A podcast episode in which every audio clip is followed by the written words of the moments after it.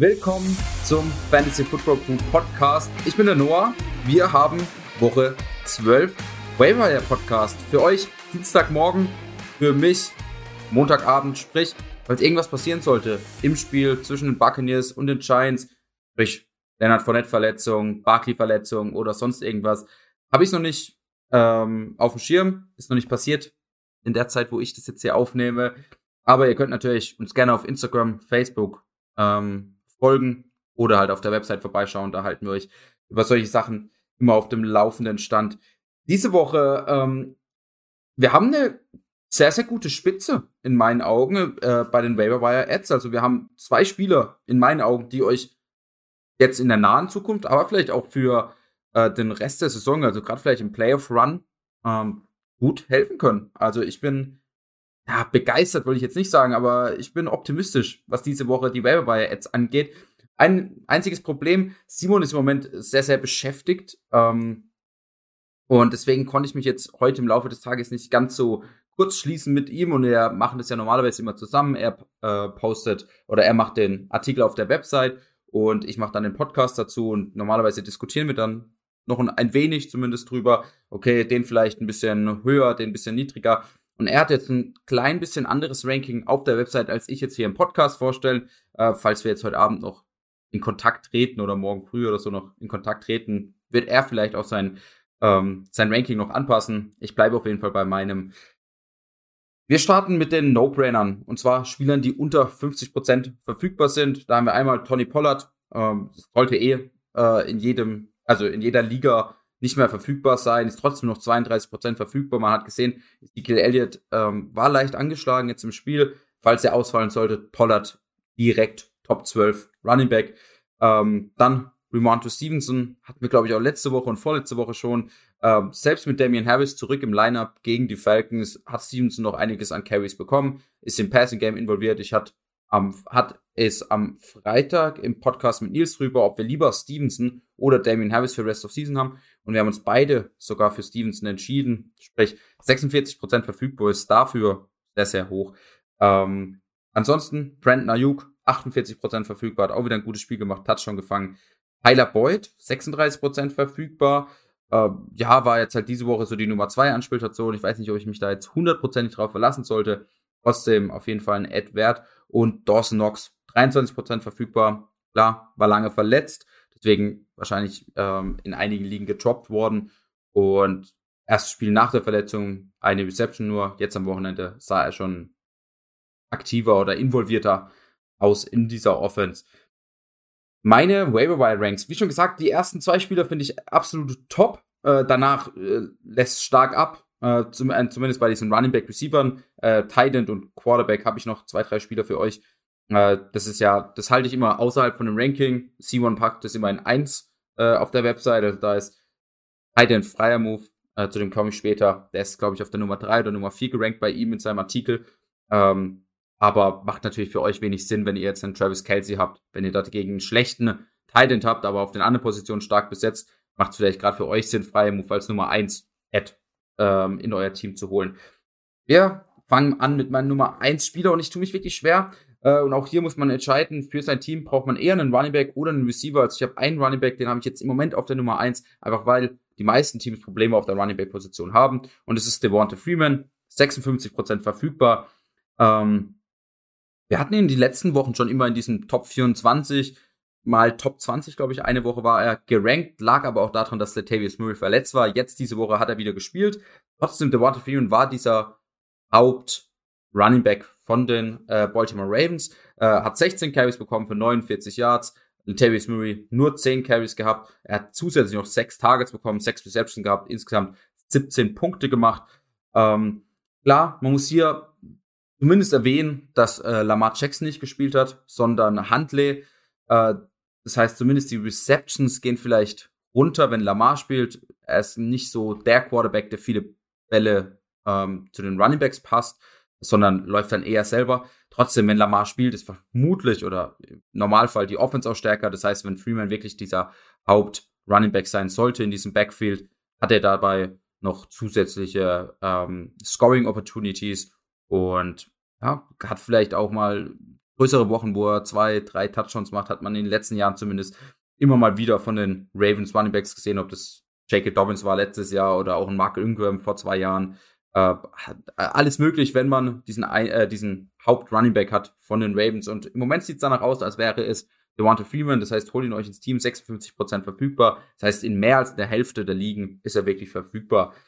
Mein Nummer zwei, und bei Simon war der, wie schon gesagt, auf der Nummer vier hinter Freie und noch einem anderen Spieler. Ich allerdings bin sehr, sehr begeistert von, von ihm und äh, da hätte ich natürlich jetzt normalerweise mit Simon abgeklärt, okay, warum hat er ihn weiter unten gerankt? Und ich kann es mir vielleicht ein bisschen denken, aber ich bin relativ hyped auf ihn. Und zwar Elijah Moore, 85% verfügbar, ähm, 11 Targets gesehen, 8 Receptions, 141 Yards und einen Touchdown. Das heißt, komplett alles abgerissen. Ähm, in dem Spiel, was sie sogar verloren haben. Ähm, ich bin begeistert von ihm. Ich sehe ihn hoch. Äh, hat die letzten fünf Spiele immer über 9,5 Punkte gemacht. Äh, 9,5 Punkte, vielleicht komische Zahl. Äh, er hat die letzten vier Spiele immer über 10 Punkte gemacht, falls euch das besser gefällt. Ähm, Elijah Moore spielt im Moment sehr, sehr gut. Hatte jetzt die Woche natürlich vor Montag-Nachtspiel. Mal schauen, was heute Nacht noch passiert. Vielleicht ein Tony, Mike Evans oder ein Chris Godwin. Aber er hatte die beste PFF, also Pro Football Focus, äh, Bewertung aller Receiver an diesem Spieltag. Ähm, ich glaube, ähm, er ist ein sehr, sehr guter Wide Receiver und ähm, er könnte auch für Fantasy die Nummer 1 beim Chat sein und dadurch natürlich auch ein Top 24 Wide Receiver für Fantasy sein. Ähm, ihn jetzt hier bei 85% verfügbar zu haben, ist für mich ähm, ja, fraglich. Ich habe ihn schon lange in vielen Ligen bei mir. Äh, ich würde ihn auf, aufnehmen und in meinen Lineup rein, reinhauen. Er spielt nächste Woche gegen die Texans. Äh, auch da erwarte ich ein biggest Game von ihm. Jetzt Gründe, warum man vielleicht an ihm zweifeln könnte oder warum Simon ihn vielleicht auch ein bisschen weiter unten gerankt hat.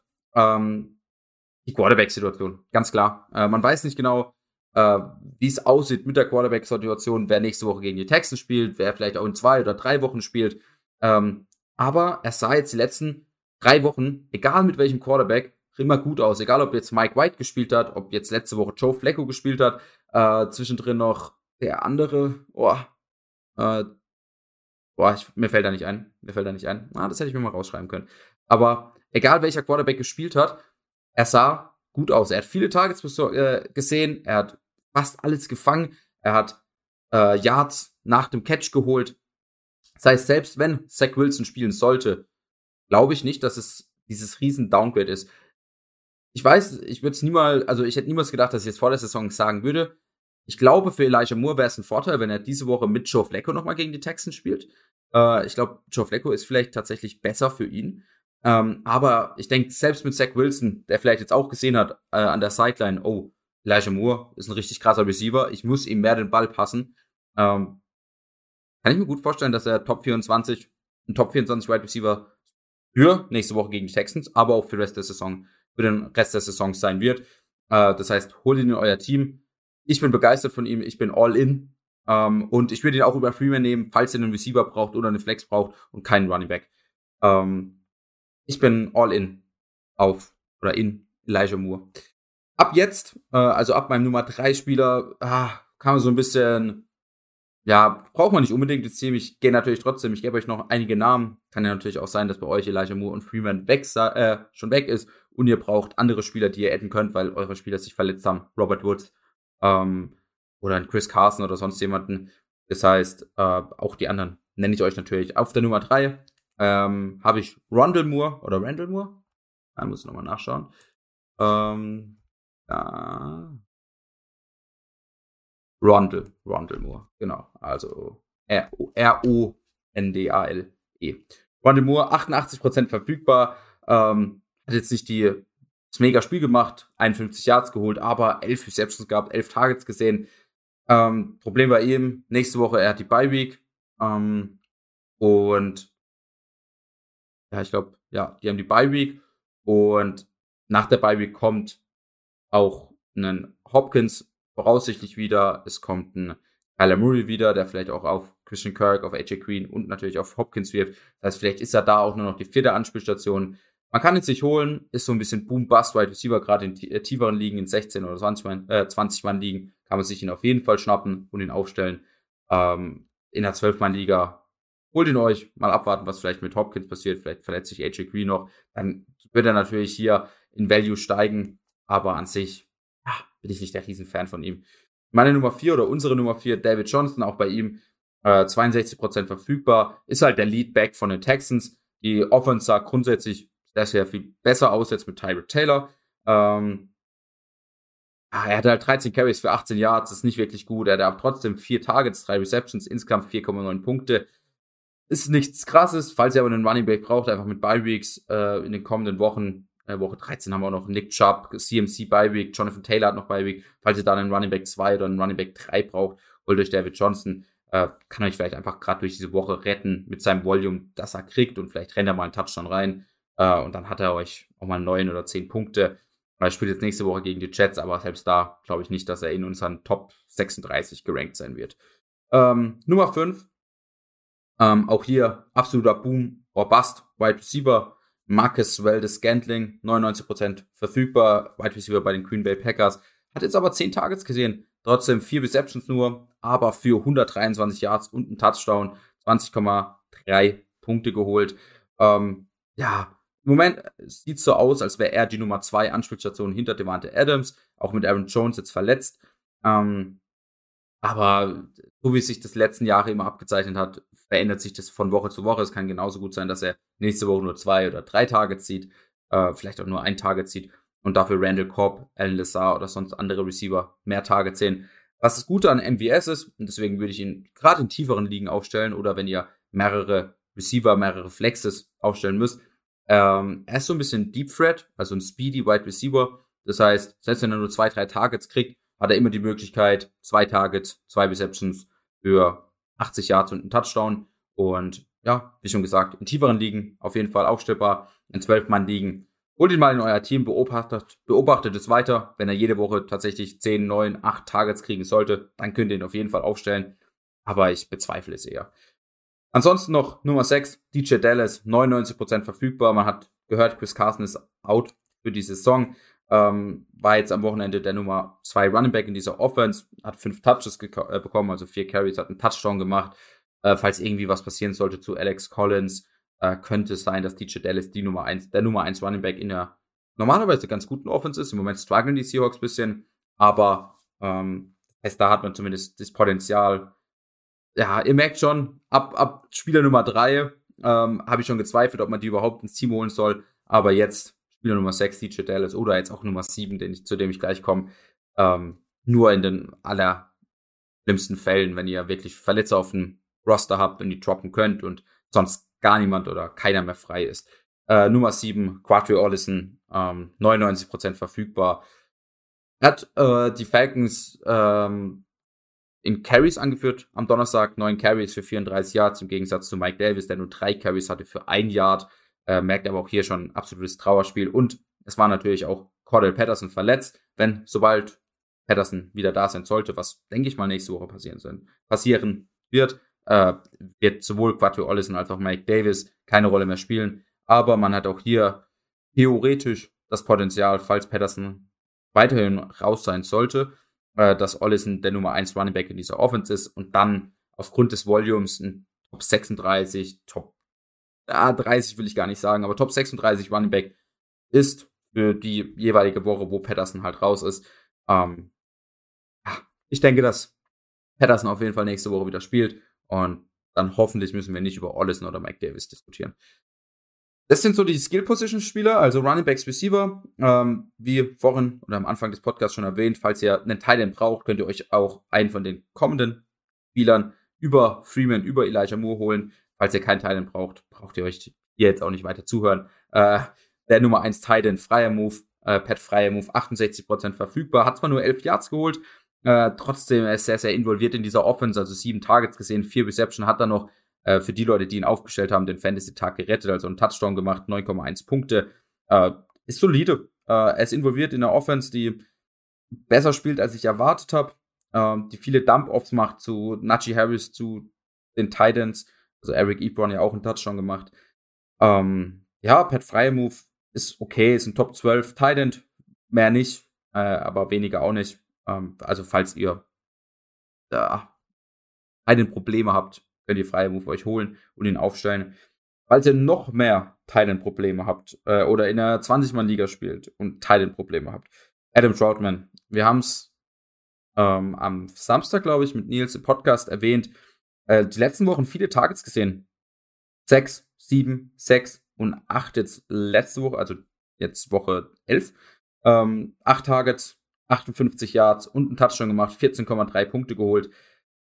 Sehr, sehr solides Spiel. Sehr, sehr solides Spiel. Ähm, er wird es erstmal auf jeden Fall nicht in diese Top 12 schaffen, aber mit Michael Thomas raus für die Saison, mit den Receivern, die jetzt nicht ähm, die krassesten sind, mit Trevor Simeon, der wirklich auch seine Titans targetet, äh, ist Troutman Top 20, Top 18 Titan und falls diese Targets wirklich äh, so bleiben sollten, dass er 7, 6, 8 Targets kriegt, jede Woche, könnt ihr Troutman vielleicht in zwei, drei Wochen auch als Top 12, Top 10 Titan aufstellen. Ihr wisst, ich war vor der Saison ein riesen Fan von ihm. Ich habe gedacht, er hat das Potenzial, er ist ein guter Titan ähm, und die Möglichkeit natürlich auch in dieser Offense mit Michael Thomas am Anfang raus, dass er viele Tage zieht. Äh, war, am, war am Anfang sehr enttäuscht. Jetzt entwickelt sich das langsam, was ich so ein bisschen zumindest predicted habe.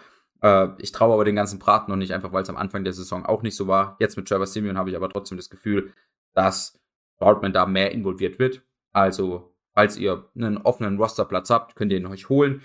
Letzter Spieler für heute. Quarterback habe ich Cam Newton. Wir hatten ihn diese, wir hatten ihn diese Woche schon als Quarterback Nummer 15, glaube ich, gerankt.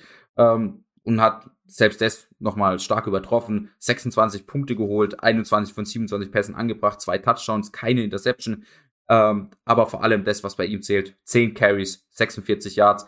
Ist nicht der krasseste Wert, aber diese Rushing Quarterbacks, die haben einfach einen super, super Floor. Und das ist auch das, was ich vor der Saison die ganze Zeit über Jalen Hurts gesagt hat. Diese Woche drei Rushing Touchdowns gemacht. Cam Newton hat ähnliches Potenzial. Ähm, er wird euch jede Woche fünf, sechs, sieben Punkte leicht holen durch sein, äh, durch seine Rushing, ähm, ja, durch seine Rushing Yards oder Rushing Touchdowns. Und das ist im Moment vor allem sehr, sehr wichtig, weil die ganzen Star Quarterbacks, Mahomes, Dak Prescott, ähm, die strugglen manchmal. Die machen nicht so viel Yards durch, die, äh, durch den Lauf. Und wenn sie dann nur einen, einen Touchdown werfen, eine Interception oder kein Touchdown, eine Interception, dann holen die oft nur 6, 7, 8 Punkte. Und Cam Newton, Lamar Jackson, Jalen Hurts, die holen allein durch die Rushing Yards äh, schon sieben, acht Punkte. Äh, Jalen Hurts hat, glaube ich, über 30 Punkte gemacht und hatte nur 150 Passing Yards, kein Passing Touchdown. Klar, drei Rushing Touchdowns, das macht er nicht jede Woche, aber es ist halt das Potenzial da und wenn er die Rushing Touchdowns nicht macht, dann wirft er halt auch mal einen Touchdown oder sonst irgendwie. Er ist relativ safe bei diesen 15, 16, 17 Punkten und ähnliches Szenario, falls Cam Newton so weiter spielt, haben wir mit Cam Newton und natürlich auch mit Lamar. Das heißt, Cam Newton, ich denke, wir werden ihn diese Woche, aber da muss ich natürlich auch mit Nils am Freitag drüber reden, in den Top 12, in den Top 14 ranken. Und er hat immer das Potenzial, ähnlich wie Jalen Hurts oder Lamar Jackson, drei Rushing Touchdowns, noch zwei Passing Touchdowns und plötzlich hat er eine 40, 45 Punkte Woche. Damit sind wir am Ende. Ging relativ lange, aber ich habe auch viel erzählt zu Freeman, zu Elijah Moore. Ähm, ich hoffe, es hat euch gefallen und wir machen am Donnerstag einen Podcast, vermutlich mit Simon. Äh, mal schauen, ob er sich Zeit nimmt. Vielleicht kriege ich auch Nils noch dazu. Äh, Thanksgiving ist ja am Donnerstag, drei Donnerstagsspiele. Und da werden wir so ein bisschen ein größeres Start-Sit gerade zu diesen drei Spielen machen. Ansonsten ganz normal Freitag, Samstag dann Start-Sit für die AFC und NFC Home Games am Sonntag oder am Montag. Und dann hören wir uns am Donnerstag im Podcast wieder. Ciao. Fantasy Football Crew, das Zuhause aller Manager.